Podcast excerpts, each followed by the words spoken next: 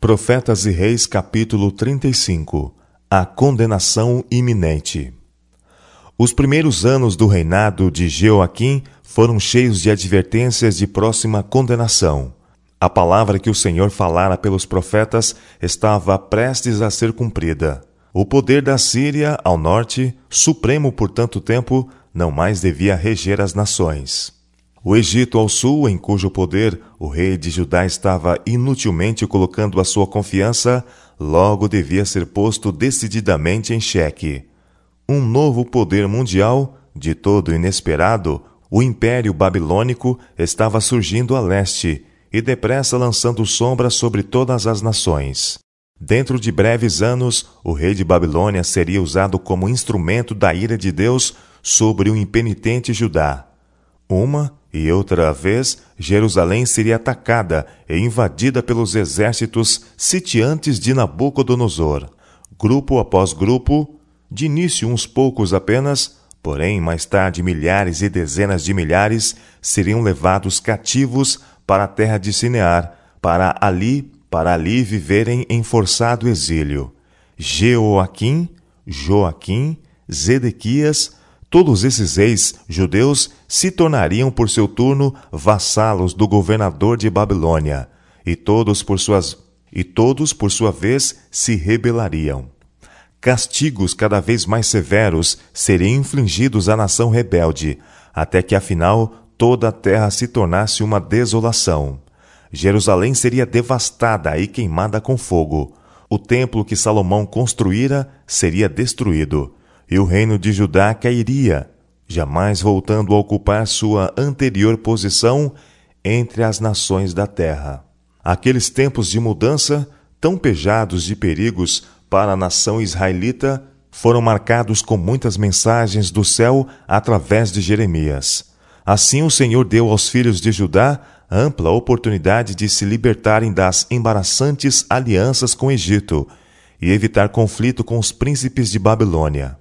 Aproximando-se mais o ameaçador perigo, ele ensinou o povo por meio de uma série de parábolas encenadas, esperando assim despertá-los para a noção de suas obrigações para com Deus, e também encorajá-los a se manterem cordiais para com o governo babilônico.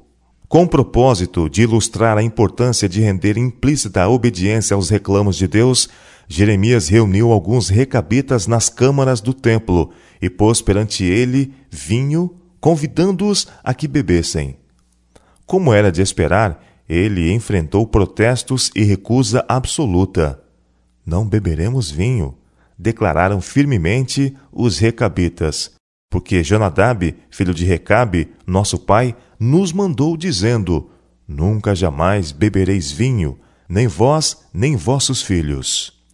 Então veio a palavra do Senhor a Jeremias, dizendo: Assim diz o Senhor dos Exércitos, o Deus de Israel: Vai e dize aos homens de Judá e aos moradores de Jerusalém: Porventura nunca aceitareis instrução para ouvirdes as minhas palavras? Diz o Senhor. As palavras de Jonadab, filho de Recabe, que ordenou a seus filhos que não bebessem vinho, foram guardadas, pois não beberam até este dia Antes ouviram o mandamento de seu pai. Jeremias capítulo 35, versos 6 e versos 12 a 14. Deus procurou assim criar agudo contraste entre a obediência dos recabitas e a desobediência e rebelião de seu povo. Os recabitas haviam obedecido à ordem de seu pai, recusando-se agora a serem incitados à transgressão. Mas os homens de Judá não tinham dado ouvidos às palavras do Senhor e estavam, em consequência, em vias de sofrer seus mais severos juízos. A mim, porém, que vos tenho falado a vós, madrugando e falando, o Senhor declarou: Vós não me ouvistes. E vos enviei todos os meus servos, os profetas, madrugando e enviando e dizendo: Convertei-vos agora cada um do seu mau caminho, e fazei boas as vossas ações, e não sigais a outros deuses para servi-los. E assim ficareis na terra que vos dei a vós e a vossos pais. Mas não inclinastes o vosso ouvido, nem me obedecestes a mim, visto que os filhos de Jonadab, filho de Recabe, guardaram o mandamento de seu pai, que ele lhes ordenou, mas este povo não me obedeceu. Por isso, assim diz o Senhor, o Deus dos exércitos, o Deus de Israel: Eis que trarei sobre Judá e sobre todos os moradores de Jerusalém todo o mal que falei contra eles, pois lhe tenho falado e não ouviram, e clamei a eles e não responderam. Jeremias capítulo 35, versos 14 a 17. Quando o coração dos homens é abrandado e subjugado pela influência constrangedora do Espírito Santo, darão ouvidos ao conselho.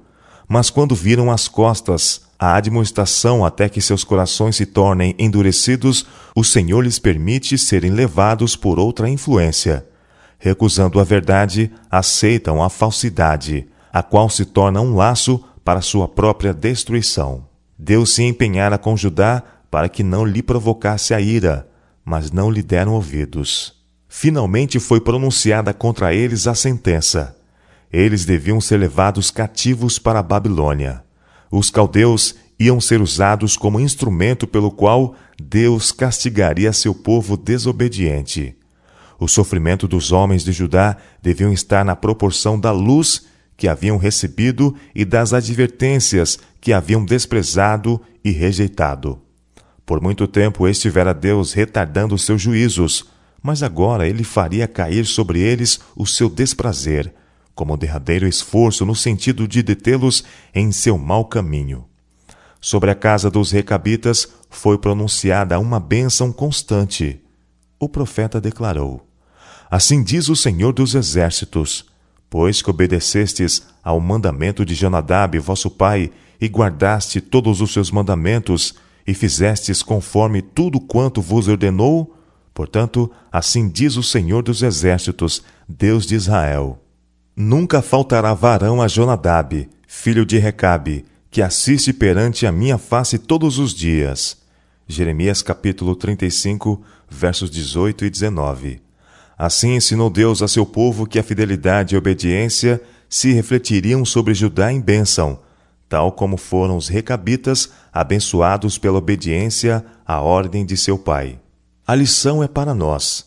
Se os requisitos de um pai bom e sábio, que usou melhor e mais eficaz meio de garantir sua posteridade contra os males da intemperança, foram dignos de estrita obediência, sem dúvida, a autoridade de Deus deve ser tida em muito maior reverência, com mais santo é ele que o homem.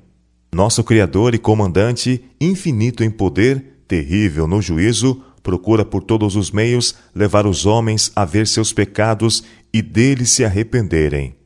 Por boca de seus servos, ele predisse os perigos da desobediência. Faz soar a nota de advertência e fielmente reprova o pecado. Seu povo goza a prosperidade unicamente por sua mercê, graças ao vigilante cuidado de instrumentalidades escolhidas. Ele não pode sustentar e guardar um povo que rejeita seu conselho e despreza suas reprovações. Por algum tempo, ele pode conter seus juízos retributivos, mas não pode reter sempre a sua mão. Os filhos de Judá foram numerados entre aqueles de quem Deus dissera: Sereis um reino sacerdotal e o povo santo. Êxodo capítulo 19, verso 6. Jamais em seu ministério Jeremias perdera de vista a importância vital da santidade de coração nas variadas relações da vida, e principalmente no serviço do Altíssimo Deus. Claramente ele previu a queda do reino e a disseminação dos habitantes de Judá entre as nações. Mas, com os olhos da fé, viu além de tudo isto para os tempos da restauração. Em seus ouvidos ressoava a promessa divina. Eu mesmo recolherei o resto das minhas ovelhas de todas as terras para onde as tiver afugentado, e as farei voltar aos seus apriscos. Eis que vem dias, diz o Senhor, em que levantarei a Davi um renovo justo, e, sendo rei, reinará e prosperará, e praticará o juízo e a justiça na terra. Em seus dias, Judá será salvo, e Israel habitará seguro. E este será o seu nome, com que nomearão o Senhor justiça nossa. Jeremias capítulo 23, versos 3 a 6. Assim, profecias de juízo próximo foram misturadas com promessa de final e glorioso livramento. Os que escolhessem fazer paz com Deus, vivendo vida santa em meio à prevalecente apostasia, receberiam força para cada prova e seriam capacitados para testificar dele com forte poder.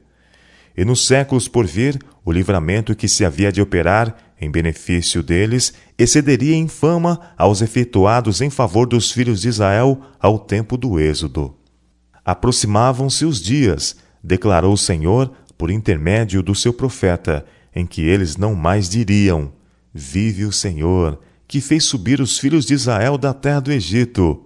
Mas, vive o Senhor, que fez subir e que trouxe a geração da casa de Israel da terra do norte e de todas as terras para onde os tinha arrojado, e habitarão na sua terra.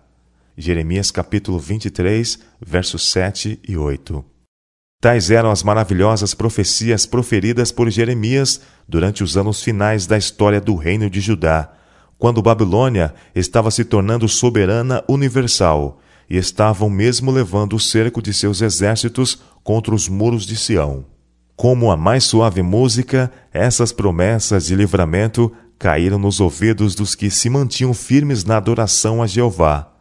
Nos lares do elevado e do humilde, onde os conselhos de um Deus que guarda o concerto eram ainda tidos em reverência, as palavras do profeta foram repetidas uma e outra vez. Mesmo as crianças foram fortemente animadas, e em suas mentes jovens e receptivas foram feitas duradouras impressões. Foi sua conscienciosa observância das ordenações da Santa Escritura que, nos dias do ministério de Jeremias, proporcionou a Daniel e seus companheiros oportunidades de exaltar o verdadeiro Deus perante as nações da terra. A instrução que essas crianças hebreias haviam recebido no lar de seus pais fê-los fortes na fé e constantes no seu serviço ao Deus vivo, o Criador dos céus e da terra. Quando, logo no início do reinado de Jeoaquim, Nabucodonosor, pela primeira vez, sitiou e capturou Jerusalém e transportou a Daniel e seus companheiros, juntamente com outros especialmente escolhidos para o serviço na corte de Babilônia, a fé dos cativos hebreus foi provada ao máximo.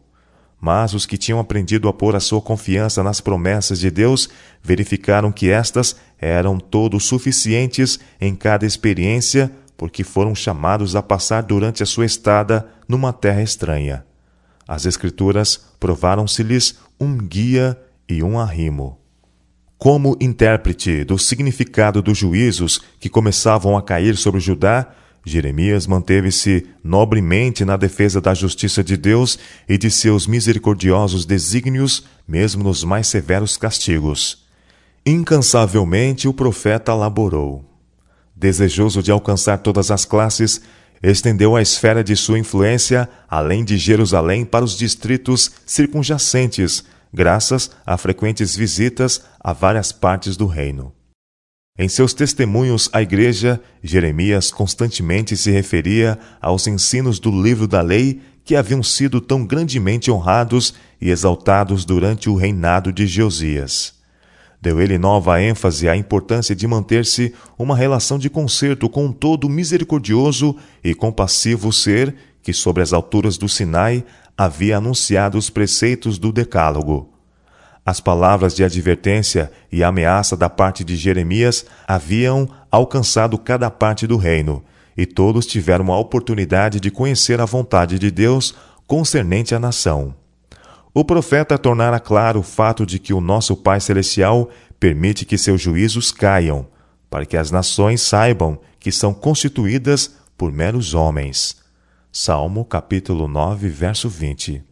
Se andares contrariamente para comigo e não me quiserdes ouvir, o Senhor prevenira a seu povo. Eu vos espalharei entre as nações e desembainharei a espada atrás de vós, e a vossa terra será desolada, e as vossas cidades serão desertas. Levítico capítulo 26, verso 21, versos 28 e 33. Nesse mesmo tempo, mensagens de juízo impendente foram levadas a príncipes e povo, e a seu governante Jeoaquim, que devia ter sido um líder espiritual sábio.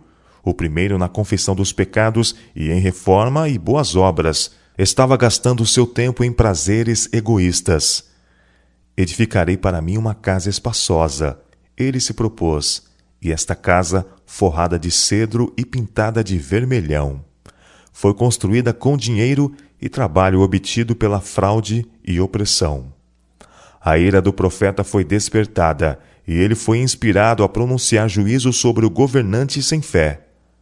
Ai daquele que edifica a sua casa com injustiça e os seus aposentos sem direito. Ele declarou: que se serve do serviço do seu próximo sem paga e não lhe dá o salário do seu trabalho. Reinarás tu, porque te encerras em cedro? Acaso teu pai não comeu e bebeu e não exerceu o juízo e a justiça? Por isso lhe sucedeu bem? Julgou a causa do pobre e do necessitado. Então lhe sucedeu bem.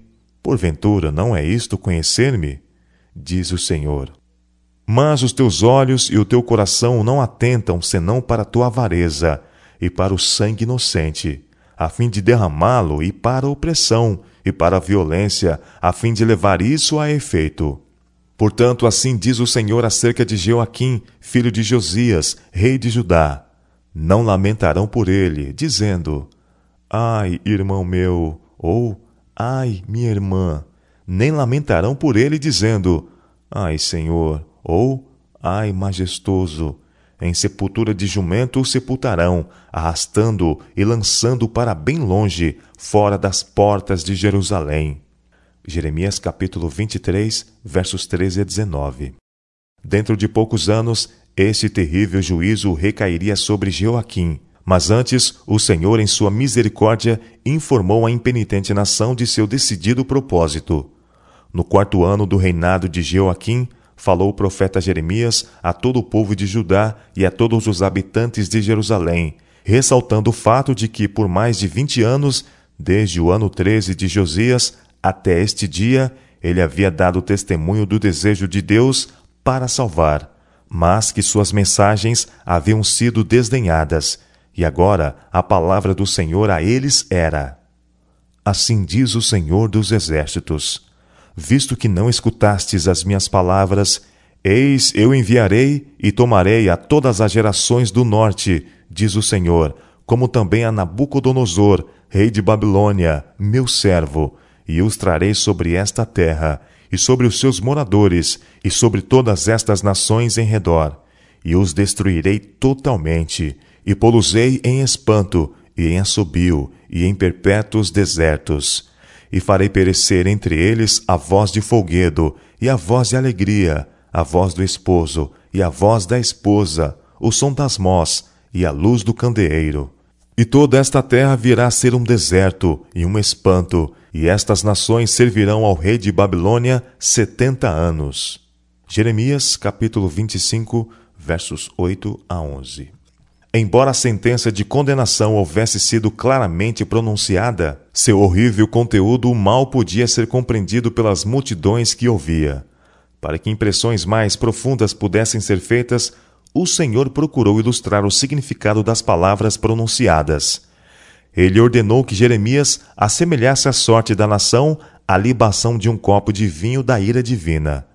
Entre os primeiros a beber deste copo de ai deviam estar Jerusalém e as cidades de Judá e os seus reis. Outros deviam partilhar do mesmo copo, a saber, Faraó, rei do Egito e seus servos, e seus príncipes e todo o seu povo, e muitas outras nações da terra, até que o propósito de Deus houvesse sido cumprido. A fim de melhor ilustrar a natureza dos juízos iminentes, o profeta recebeu ordem de tomar consigo os anciãos do povo e os anciãos dos sacerdotes e ir ao vale do filho de Inom. E ali, depois de recapitular a apostasia de Judá, devia fazer em pedaços uma botija de oleiro e declarar em defesa de Jeová, cujo servo era ele. Deste modo quebrarei eu a este povo e a esta cidade como se quebra o vaso do oleiro que não pode mais refazer-se. O profeta fez como lhe for ordenado. Então, retornando à cidade, ele se pôs no átrio do templo e declarou aos ouvidos do povo: Assim diz o Senhor dos Exércitos, o Deus de Israel: Eis que trarei sobre esta cidade e sobre todas as suas cidades todo o mal que pronunciarei contra ela, porquanto endureceram a sua cerviz, para não ouvirem as minhas palavras. As palavras do profeta, em lugar de levar a confissão e arrependimento, suscitaram a ira dos que tinham posição de autoridade, e como consequência, Jeremias ficou privado de sua liberdade. Preso e posto no cepo, o profeta continuou ainda assim a transmitir as mensagens do céu aos que lhe estavam próximos. Sua voz não podia ser silenciada pela perseguição. A palavra da verdade, declarou ele, foi no meu coração como fogo ardente, encerrado nos meus ossos, e eu estou fatigado de sofrer. Jeremias capítulo 20, verso 9. Foi cerca deste tempo que o Senhor ordenou a Jeremias que escrevesse as mensagens que desejava levar àqueles por cuja salvação seu coração piedoso estava continuamente a arder. Toma o rolo de um livro, ordenou o Senhor a seu servo, e escreve nele todas as palavras que te tenho falado de Israel e de Judá e de todas as nações, desde o dia em que eu te falei a ti, desde os dias de Josias até hoje. Ouvirão talvez os da casa de Judá todo o mal que eu intento fazer-lhes, para que cada qual se converta do seu mau caminho, e eu perdoe a sua maldade e o seu pecado. Jeremias capítulo 36, versos 2 e 3. Em obediência a esta ordem, Jeremias chamou em seu auxílio um fiel amigo, o escriba Baruque, e ditou-lhe todas as palavras do Senhor que ele lhe tinha revelado no rolo de um livro. Jeremias capítulo 36, verso 4. Estas palavras foram cuidadosamente escritas num rolo de pergaminho e constituíam solene reprovação do pecado, uma advertência dos resultados infalíveis da constante apostasia e um fervente apelo para a renúncia a todo o mal. Quando o escrito ficou completo, Jeremias, que estava ainda prisioneiro, enviou Baruque para ler o rolo às multidões que se reuniam no templo por ocasião de um dia nacional de jejum, no quinto ano de Jeoaquim, filho de Josias, rei de Judá. Pode ser, o profeta dissera, que caia sua súplica diante do Senhor e se converta cada um do seu mau caminho, porque grande é a ira e o furor que o Senhor tem manifestado contra este povo. Jeremias capítulo 36, versos 9 e 7. Baruque obedeceu e o rolo foi lido perante todo o povo de Judá. Posteriormente, foi o escriba convocado à presença dos príncipes, a fim de ler as palavras perante eles. Eles ouviram com grande interesse e prometeram informar o rei sobre tudo o que tinha ouvido. Mas aconselharam o escriba a se esconder, pois temiam que o rei rejeitasse o testemunho e procurasse matar os que haviam preparado e apresentado a mensagem. Quando o rei Joaquim foi informado pelos príncipes do que Baruque havia lido, imediatamente ordenou que o rolo fosse trazido e lido em sua presença. Um dos assistentes reais, de nome Jeude, trouxe o rolo e pôs-se a ler as palavras de reprovação e advertência. Era o tempo do inverno, e o rei e seus companheiros de estado, os príncipes de Judá, estavam reunidos junto de uma crepitante lareira. Apenas uma pequena parte havia sido lida, quando o rei, longe de tremer ante o perigo pendente sobre si e seu povo, tomou o rolo e, num frenesi de ira, cortou-o com um canivete de escrivão e lançou-o no fogo que havia no braseiro, até que todo o rolo se consumiu no fogo. Jeremias capítulo 36, verso 23. Nem o rei nem seus príncipes temeram, nem rasgaram seus vestidos.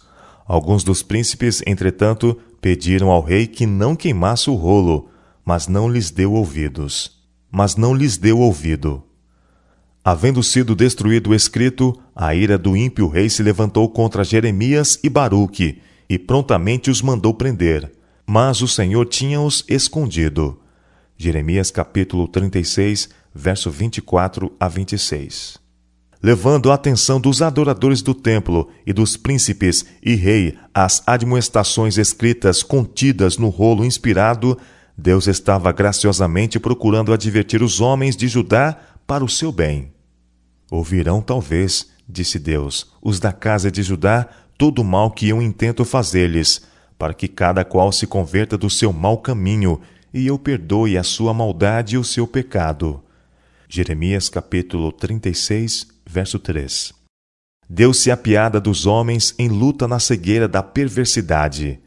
Ele procurou iluminar a mente entenebrecida, enviando reprovações e ameaças destinadas a levar os mais exaltados a sentirem sua ignorância e deplorarem seus erros.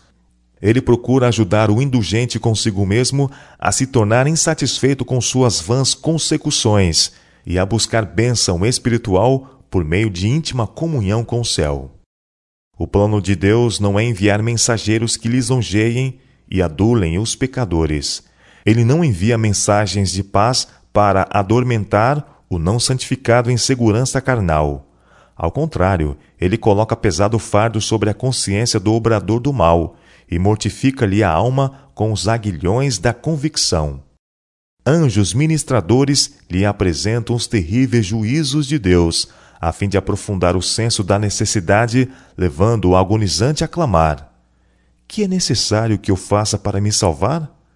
Atos capítulo 16, verso 30. Mas a mão que humilha até o pó, reprova o pecado e submete à vergonha, o orgulho e a ambição, é a mão que ergue o penitente abatido. Com a mais profunda simpatia, aquele que permite caia o castigo interroga: Que queres que eu faça por ti? Quando o homem peca contra um Deus santo e misericordioso, não pode seguir mais nobre caminho que arrepender-se sinceramente e confessar seus erros com lágrimas e amargura de alma. Isto Deus requer dele, ele não aceita nada menos que um coração quebrantado e um espírito contrito. Mas o rei Joaquim e seus cortesões, em sua arrogância e orgulho, recusaram o convite de Deus. Eles não iriam aceitar a advertência e arrepender-se. A graciosa oportunidade que lhes fora ofertada, quando o rolo sagrado foi lançado ao fogo, foi a última. Deus havia declarado que, se então recusassem ouvir-lhe a voz, ele lhes daria terrível retribuição. Eles se recusaram a ouvi-lo, e ele pronunciou seu juízo final sobre Judá, e ele visitaria com ira especial o homem que orgulhosamente havia se levantado contra o Todo-Poderoso. Assim diz o Senhor acerca de Joaquim, rei de Judá: Não terá quem se assente sobre o trono de Davi, e será lançado o seu cadáver ao calor do dia, e a geada de noite.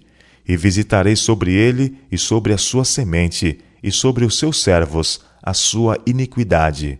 E trarei sobre ele, e sobre os moradores de Jerusalém, e sobre os homens de Judá, todo aquele mal que lhes tenho falado. Jeremias capítulo 36, versos 30 e 31. A incineração do rolo não foi o fim da questão. As palavras escritas foram mais facilmente removidas do que a reprovação e a advertência que elas continham e a iminente punição que Deus havia pronunciado contra o Israel rebelde e que estava prestes a vir. Mas o próprio rolo escrito foi reproduzido. Toma ainda outro rolo, o Senhor ordenou a seu servo, e escreve nele todas as palavras que estavam no primeiro volume, que queimou Joaquim, rei de Judá. O registro das profecias concernentes a Judá e Jerusalém tinha sido reduzido a cinzas, mas as palavras estavam ainda vivas no coração de Jeremias, como um fogo devorador, e foi permitido ao profeta reproduzir o que a ira do homem havia destruído sem constrangimento. Tomando outro rolo, Jeremias deu a Baruque, o qual escreveu nele da boca de Jeremias todas as palavras do livro que Jeoaquim, rei de Judá, tinha queimado no fogo e ainda se acrescentaram a elas muitas palavras semelhantes. Jeremias capítulo 36, versos 28 e 32. A ira do homem tinha tentado impedir os labores do profeta de Deus, mas o próprio meio pelo qual Jeoaquim tinha procurado limitar a influência do servo de Jeová proveu posterior oportunidade para tornar claros os divinos reclamos. O espírito de oposição à reprovação que levou à perseguição e aprisionamento de Jeremias existe hoje.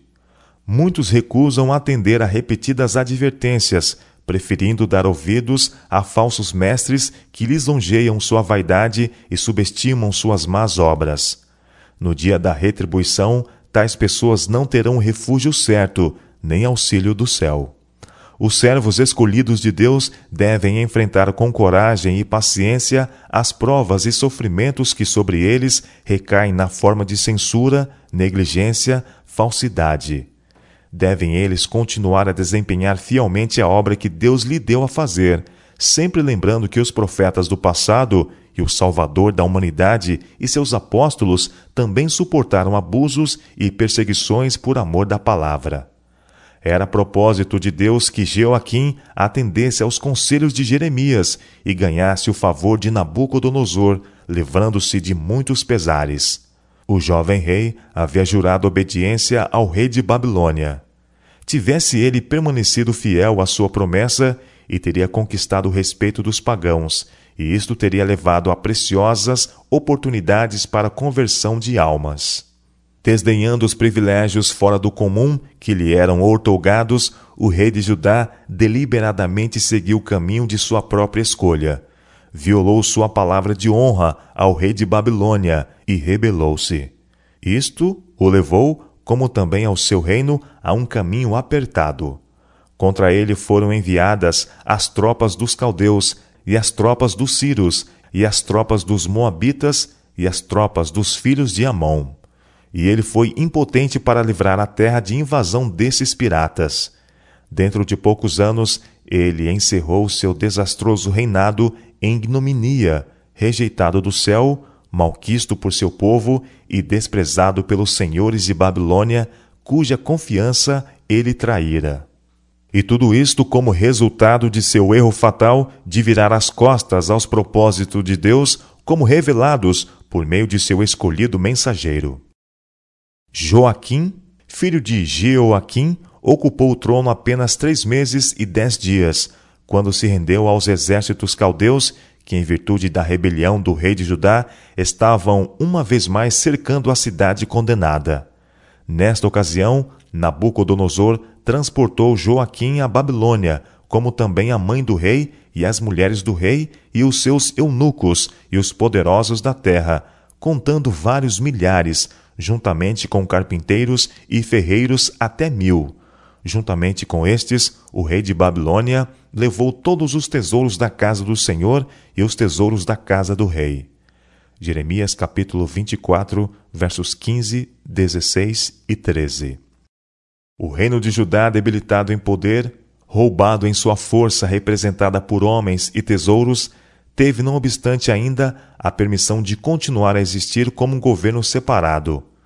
Como sua cabeça, Nabucodonosor colocou a Matanias, jovem filho de Josias, mudando-lhe o nome para Zedequias.